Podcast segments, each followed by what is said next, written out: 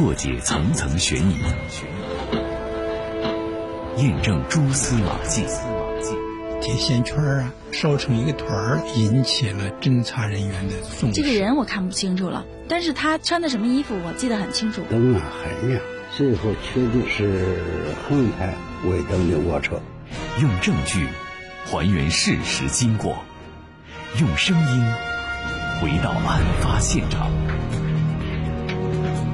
这里是这里是警法时空时空。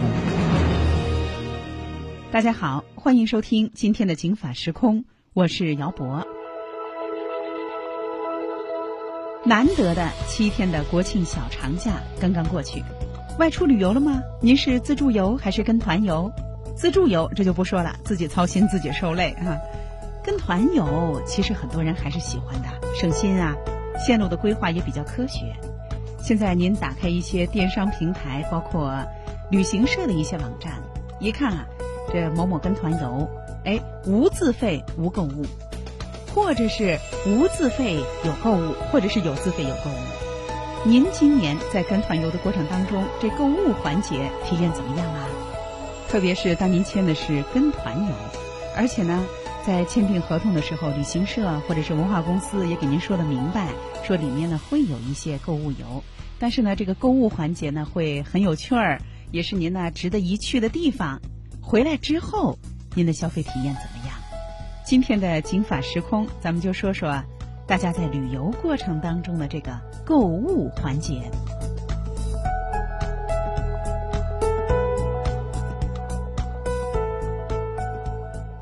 警法时空，透过法理看生活。首先，咱们开门见山，明确一个问题，那就是旅行社有没有权利在跟团游的过程当中设置购物的环节？这自由行咱们就不说了啊。跟团游，法律有没有禁止旅行社不能安排这些购物的环节呢？咱们一块来听本市旅游法专业律师李川的介绍。旅游法第三十五条第一款，它禁止的是什么行为呢？就是说，旅行社你不得以不合理的低价。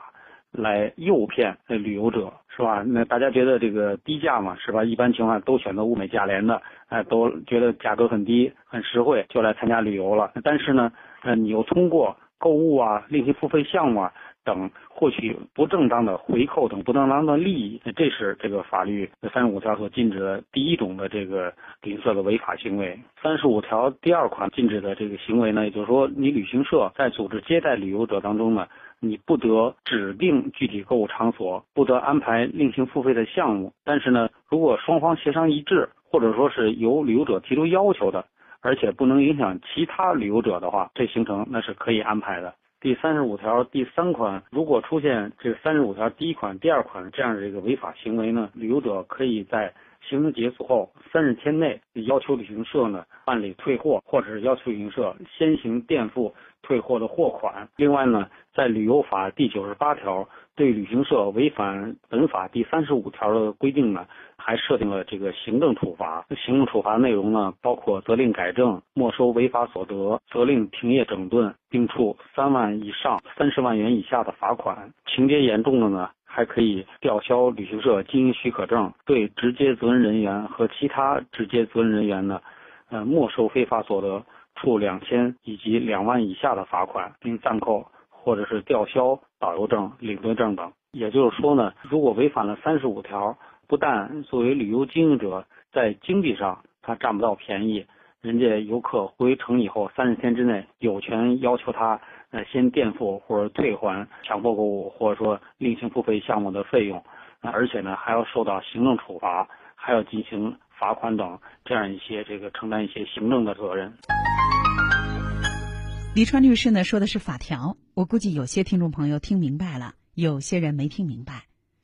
也就是说呢，旅游经营者，咱们就说旅行社哈，法律呢并没有禁止说你旅行社你在旅游的过程当中你不能设置购物这个环节。那它禁止的是什么呢？它禁止的是，比如说旅行社，你不能以不合理的低价组织旅游活动，然后呢指定购物场所，另行安排付费项目。那咱们说什么叫指定呢？也就是说，合同上没有写，但是在途中指定一个地方，咱们必须得去；或者呢，合同当中没写，然后又说今天这个地方大家必须去，必须得付费，这个是旅游法禁止的。而旅游法呢，并没有禁止，在合同当中写明了有这个购物环节，到时候呢，咱们就按照这个购物环节来。那为什么有的人签合同的时候啊，明明知道这路上呢有两个购物的啊选项，或者说呢都写的很明白了，比如呃珠宝啊、这个橡胶啊、钻石啊等等写的很明白，可是具体呢在旅游的过程当中再带大家去啊。大家会觉得不乐意，我觉得这个呢有两方面的原因，一方面呢是我们的消费者在买这个产品的时候，更多的把这个心思啊放在了第一价格上，第二，哎去几个景点五个六个，而没有啊仔细的去分析这个购物环节它占的比例，是带您去五六个景点，每个景点半小时。人家在海边玩四个小时，您鞋都不脱，走二十分钟，这就吆喝您走了。然后呢，把您啊放到这个珠宝店，说啊大家别着急，下午四个小时都在珠宝店，大家慢慢凉快，慢慢挑哈。那您想，这哪叫旅游啊？这哪叫跟团游啊？这叫采购游。所以呢，咱们在挑产品的时候啊，您得问清楚，就这个珠宝店去多长时间，那个钻石店去多长时间，然后再比较。当然了。还有一点啊，就是旅游产品的提供者，就这旅行社，他有问题。如果说前面的是消费者对这个旅游产品当中的购物环节不是很了解，就轻易的下单了；有一种啊，就是旅行社见缝插针就让你购物，稍微天气一不好，就说那咱们去购物吧；或者呢，私自的扩大旅游时间，说大家好，本来两个小时，因为呢大家非常的热情。购物的这个气氛非常的浓烈，咱们再在这儿待两个小时，所以呢，引起了大家对于跟团游过程当中浪费时间的这种不好的感受。所以咱们签合同的时候一定要注意，不能光看价格。哎，人家那儿普吉岛三天游六千，哎，你这儿怎么就八千？您仔细得比性价比，说没有质量就没有价格，没有质量就不要。只谈价格哈，所以任何价格的比较都是在质量的比较之上再去谈的。您得看看他那八千去几个景点，那些景点是不是适合那个时候去？您比如说，有的海滩它适合晚上，可是他一大早带您去，什么都没有，您就四十分钟，您自己就不想在那儿留恋了。所以呢，选的时候要注意，特别是购物环节，他怎么给您约定的？那咱们一块儿来听一位购物达人郭怡舒给大伙儿介绍介绍他的旅游经验。在这个旅游产品当中呢，不能算是违法，因为旅行社设计的团队游产品呢，它是适用于大众的。那所谓适用于大众呢，它必须要包含六要素：吃、住、行、游、购、娱。那现在呢，这个目前的这么多年啊，旅行社对这个旅游法的出台呢，主要的投诉呢会集中在购物。那这个购物呢，刚才你所说的强迫购物，咱们所谓的这个在旅游法当中呢，所谓的强迫购物，就是说旅行社在合同上没有写他必须要进店，违反了合同，违反了。行程的情况下，带你多进了店，然后呢，在这个店中呢，导游呢以这种强制的手段，让消费者呢去购买当地的旅游产品，不够数额呢不让离开这个店的这个情况，这种店是属于违法的。在旅游环节当中，购物很多是什么？它是写在旅游合同当中的，而且是设计在行程当中的。所以咱们出去玩买什么？买合同，买合同当中的什么呢？买合同当中的那些啊。内容，这就跟买车一样。您像我啊，这买车要说起来啊，首先判断的就是车型、车的颜色。实际上呢，懂车的人买的是什么呀？买的是配置。他会拿着你配置表，他看，哎，你这底盘是谁家生产的？你这发动机是谁家生产的？他认为这个是最重要的性价比。而真正的旅游达人，他拿到你这个旅行社的这个报价单、行程单，他看的是什么呀？看的是吃住行。游购娱，你是怎么安排的？你选的是什么品质？您别为了这便宜，这住把我们安排到荒郊野外，然后这每天出行两三个小时在大巴车上啊！大家想，这旅游的时间是最宝贵的，全荒废在了路上。为什么？这荒郊野外的这住的地方，可能呢它的质量不差，但是价格比城里的便宜了很多。但是牺牲的呢，是您的出行的时间。所以呢，您要看这个购物单啊，看他这个行程单。跟团游往往免不了购物，那您就得看啊，他这个购物在什么时候安排的了，在哪儿购物，购物点儿是什么，正规不正规，购物的时间是多长？因为旅游法禁止的不是旅行社带您去购物，而是旅行社带您去合同上没写的新增的购物点去购物。那咱们一块来听郭姨叔的介绍。因为在旅游的行程当中啊，很多的店，旅行社带大家进的这些购物店呢，有一部分其实是当地国家为了给这个旅游的海外的旅游游客呢，提供他们当地的特色的产品来开的这些店铺。这个旅行社呢带大家进这个店呢去购买这些产品呢是不违法的。在购物环节上，那你所说的购物这个回佣啊、提成啊，其实在商业角度来讲，那么就跟店员一样，那导游在为客人推荐他这个产品的时候获得这个回佣呢？我觉得呢，应该属于正当的消费行为。包括旅游法也没有禁止导游收取，比如说去的这个旅游景点的这个回佣，它没有禁止。禁止的呢是合同上没有，您带大伙儿去新增的，而且呢打闷包啊，写的不清楚，就是去旅游景点什么什么购物场所购物，而去的那个地儿不给大伙儿说清楚。明明有正规的旅游景点，带大家去其他地方，所以您看，大伙儿作为消费者，您这一趟国庆的旅游哈，说不定就去了远地儿了，说不定呢就是跟团游，因为啊，往往呢自助游啊，您得特别有，比如外地或者是境外的旅游经验，包括是比较好的体力、比较强的语言能力，您甚至啊得拿出大量的时间做这个行前策划。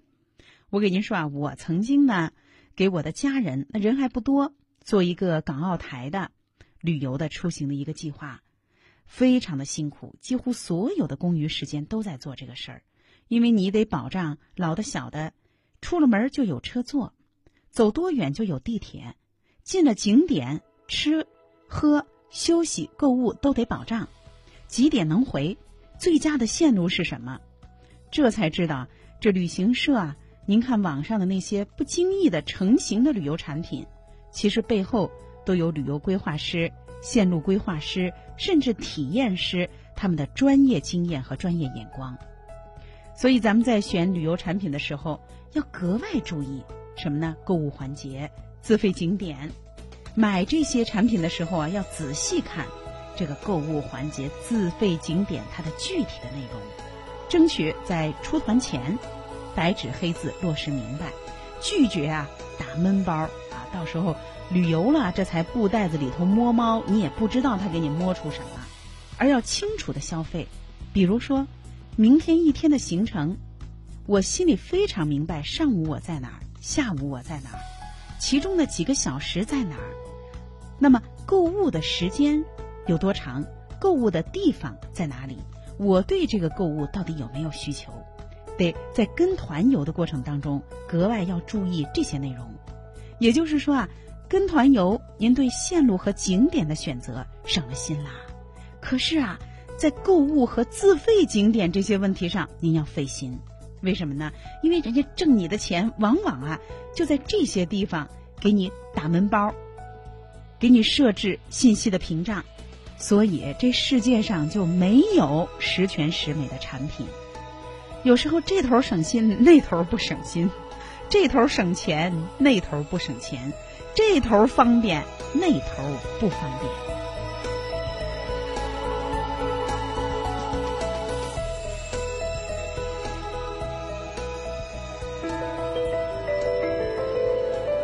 安身在车里，安心在当下，安全在路上。警法时空，姚博主持。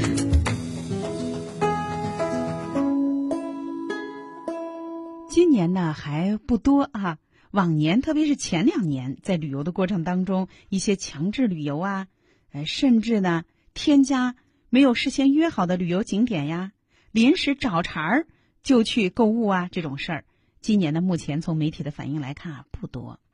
那么，怎么样才能够提高大家在旅游的过程当中选择产品的能力，从而呢最大限度的控制住旅游环节对自己的旅游品质的这种消耗呢？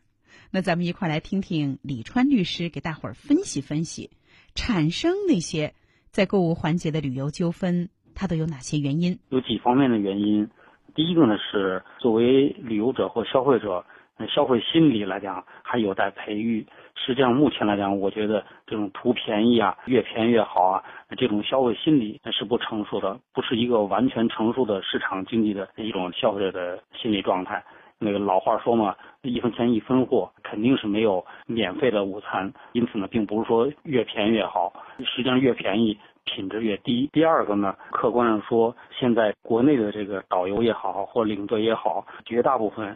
是没有工资收入的，所以说呢，通过带团、我购物啊、自费啊，或者别人去消费啊，通过这个拿提成或者拿回扣，实际上这种收入呢是一种灰色收入，是不受法律保护的。据我所知呢，国家有关主管部门呢正在研究导游啊、领队的薪酬啊、劳动关系啊等等这方面，近期呢也要出台一些这样的相应的政策跟措施。第三个原因呢。那就是这个市场的不成熟，因为大家都想图便宜，越便宜越好。再加上旅行社呢，它这个竞争异常激烈，所以说呢，它都在没有提高服务质量或者在其他办法情况下，它只有采取这种低价相互竞争，只有通过这个拼价格来呢达到这个吸引游客啊到他这报名这样一种营销方式。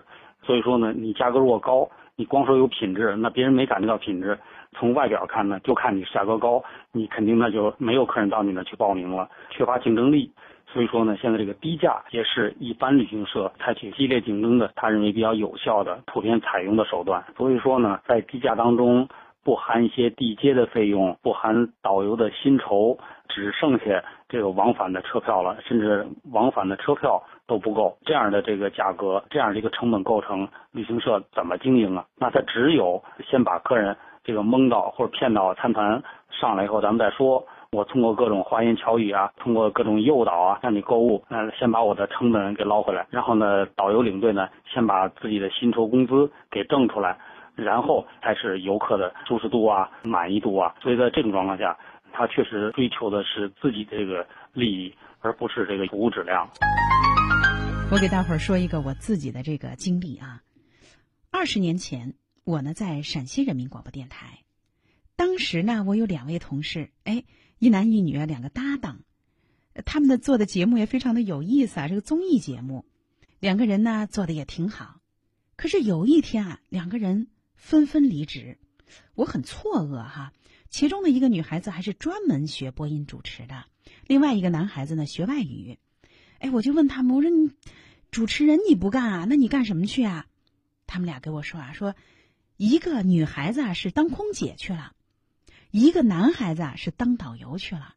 这男孩子就跟我讲啊，说我这个外语有优势，哎，我就打算呀多接一些外宾的团。女孩子也说啊，说你看我空姐也考上了，也挺不容易的啊，空姐收入高。我给大伙儿说啊，说其实啊，当时呢我们那个广播电台，那在当地真的不算广告创收低、个人收入低的，可以说很不错的一家媒体。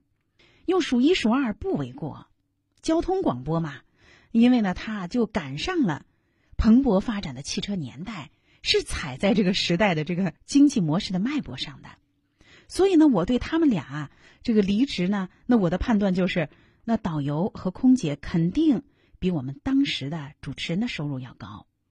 后来呢，我了解到也确实是，但是大家知道，现在这两个行业。收入啊，竞争啊，包括从业者啊等等，总体来说啊，是一个缩水。另外呢，也有一个下行的趋势。那当年导游，特别是涉外导游、空姐、国际航班啊，都是非常好的职业。特别是导游啊，我那位男同事啊，之后见到我，他就对自己当时的状况非常的满意。可是现在，这个导游和当时就很不一样了。为什么呢？因为现在呢，就刚才李川律师分析的，很多导游的基本工资是比较低的，那么他就全靠游客的这个购物来反哺和补贴，那这样上就增加了从业的这种忧虑了，从而呢就在自己自主的这个线路上有一些自选动作，而有些话呢事先没说明白。大家现在的这个法律意识啊，那都不是二十年前了，那都非常知道怎么保护自己的权益，怎么看重和维护自己的权益，所以再这么操作，它不方便了。比如说，我呢，今年年初的时候啊，带着家里啊老老小小去了一趟天津一日游，因为呢有老人，所以就没有坐高铁，就在北京呢坐了一个大巴，这往返也三四个小时呢，就是为了省事儿。要说起来，这个团费也比较便宜，一个人呢二百块钱。当时老人啊还对这么便宜的团费啊觉得很吃惊。哎呀，这又是大巴，又是管两顿饭，才二百块钱啊！可是别提了，只要大巴轮子一转，周围的景点啊没怎么介绍，我们的漂亮的这导游小姐就变成了导购了。当然了，我自己觉得她介绍的那些东西不算差，比如说呢，日本的北海道的马油。啊，包括呢，呃，某个法国高档品牌的这个大粉水儿等等啊，还有他给我们介绍的当地的一些非常好的指甲刀、皮带哈。我看了，要说起来性价比不错，可买可不买，买了也没事儿，不算上当。可是您就别提了，这一路上啊，景点基本上没讲，以至于呢，我自己到百度还有其他的这旅游平台上，点开了付费的。有声导游来听 这个平台上花了钱的电子导游给我介绍这个景点。后来我一想，算了，挣钱也不容易哈，一个人才二百块钱，推销你点产品，能买就买。于是呢，我也是买个大粉水，买两条皮带，买两个指甲刀，就把这当成了一个乐趣来看待。可是，您要是对这一趟旅游在景点文化上非常有期待，那你就会有心理落差呀。那下面咱们就听听郭姨叔作为一位老驴友，他对大伙儿在旅游购物当中的一些提示和他的经验。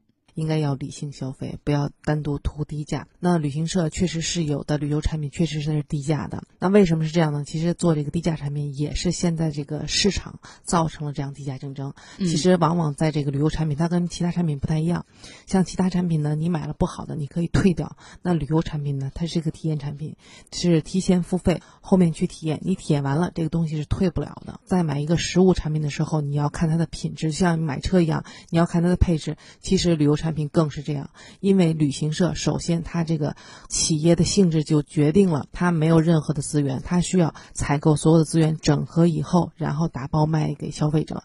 那在这个打包的过程当中，旅行社呢会用呃市场的运作手段来尽量的压低的这个成本，加相应的利润来卖给消费者。那么呢就造成了为什么团队旅游会比自由行便宜呢？那么第一，它的人数可能多，还有一个就是，那么你买一张机票，那旅行社呢可能一团购。团购二十张机票，那团购这个价钱呢和。那个航空公司呢给的价钱也是不一样的，也是它的产品会价格比较低。还有你所说的这个购物，确实是在海外很多的一个购物商店呢，为了奖励这个旅行社呢来到他的这个商店购物，会给旅行社一些人头的这些奖励。这个呢其实属于正常的这种商业行为。那么旅行社呢一般这个钱他是不会挣的，他会把这个钱打到成本当中去，降低这个旅游产品的成本，使这个产品呢从表面的价格看来会很低。所以呢，我觉得呢，消费者采购旅游产品。的时候，火眼金睛、理性消费、认准配置，这很重要。刑法时空，透过法理看生活。您看，行家说来说去就说的是配置。咱们首先呢，工业社会给我们的消费经验就是找大品牌。其次呢，您想当个聪明的消费者，您得透过广告、透过现象找本质。也就是说，旅游产品啊，您得看配置。那大伙说：“哎呦，配置怎么看啊？”那都是什么什么七日游，什么什么跟团几日游，但是确实觉得价格不太一样。那怎么才能够走出这个消费的第一步，就是看价格，从而呢成为一个更有眼光的？看配置、看性价比的消费者呢？咱们来听郭姨叔的经验。在采购这个产品的时候，首先要看的是什么？就是一价格。那么这个价格，如果说它是超低，它去的这个目的地在同类产品当中价格能低到什么程度？那么如果说它这个是特价，它是以这种市场推广形式来做的，那你可以采购。那么在采购的时候呢，拿到行程，你要怎么去看这个旅游产品？第一，你要看到它这个行程当中，现在所有的旅游产品都会写的很清楚，每一个。地方它进多少个店，店呢应该有多少个时间。哦那你们在这个选购产品的时候呢，尽量选购那些它在行程上写的很清楚，在这个景点我要待多长时间，在这个购物店我要待多长时间。旅行社呢，为了让这个消费者呢能够更好的体验这个购物环境呢，他们会把这个购物店写的很清楚，包括这个购物店卖的是什么东西。嗯那进这个四家店呢，其实是无可厚非的，而且当地的这些产品的质量确实是优于世界其他地方，而且价格也是很低廉的。在你看的时候，像你如果选择泰国一地的产品，如果他去了曼谷和芭提雅两地全部都有购物，这你要看了他。有的旅游的行程当中呢，它下面会给你列举这几个商店的种类，但可能它不会告诉你这个行程它去几次，而且你要在这个购物上你要问清楚，说这一天我在这一个城市我要进几个店，你以为就进三站，其实不是，它可能你去了这几个城市都有这三个商店，这个三个商店都会让你去进，你就会觉得浪费了你所有的旅游玩的时间。在以前澳洲的产品上就有这个问题，都有这个什么土特产品店，要看清楚进的是什么店，当地的这个旅游产品商店，它如果给你选定的这种奥特莱斯，像泰国的这种 King Power 大型的国际的这种免税集团，这些商店都是非常好的，那这些都是属于品质购物的，所以我觉得呢，像这种在采购产品当中呢，你要看清楚到底进的什么店。这中国人啊，买东西囤积囤积也是个乐儿哈。另外呢，给家里老老小小带一带东西也是个乐。但是第一，您得把话说清楚；第二，您别带我们去那黑店；第三，别把我们的正常的行程给耽误了。光购了物了，买椟还珠啊！我们首先是冲着行程体验去的。不过我觉得这两年旅游的市场是越来越规范了，对于游客权利的保障。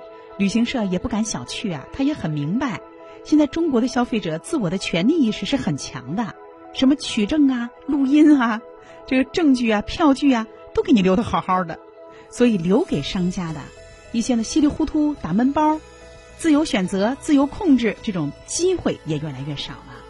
所以我想未来啊，把旅游的次数、场地、品牌写清楚，消费者不是不能接受。另外，在这个过程当中也要考虑。消费者的承受能力，什么承受能力？时间的承受能力，不能让消费者在旅游的过程当中成了采购游，成了商场游，从而呢大大的就削弱了他的旅游消费的美好感。今天的金法时空到这就结束了。您旅游归来，在旅游环节有这些感受吗？也欢迎您到我们的“金法时空”微信公众号上跟我们互动。当然，有什么法律问题，也欢迎您在那儿咨询。姚博，感谢您的收听，欢迎您继续收听以下的精彩节目。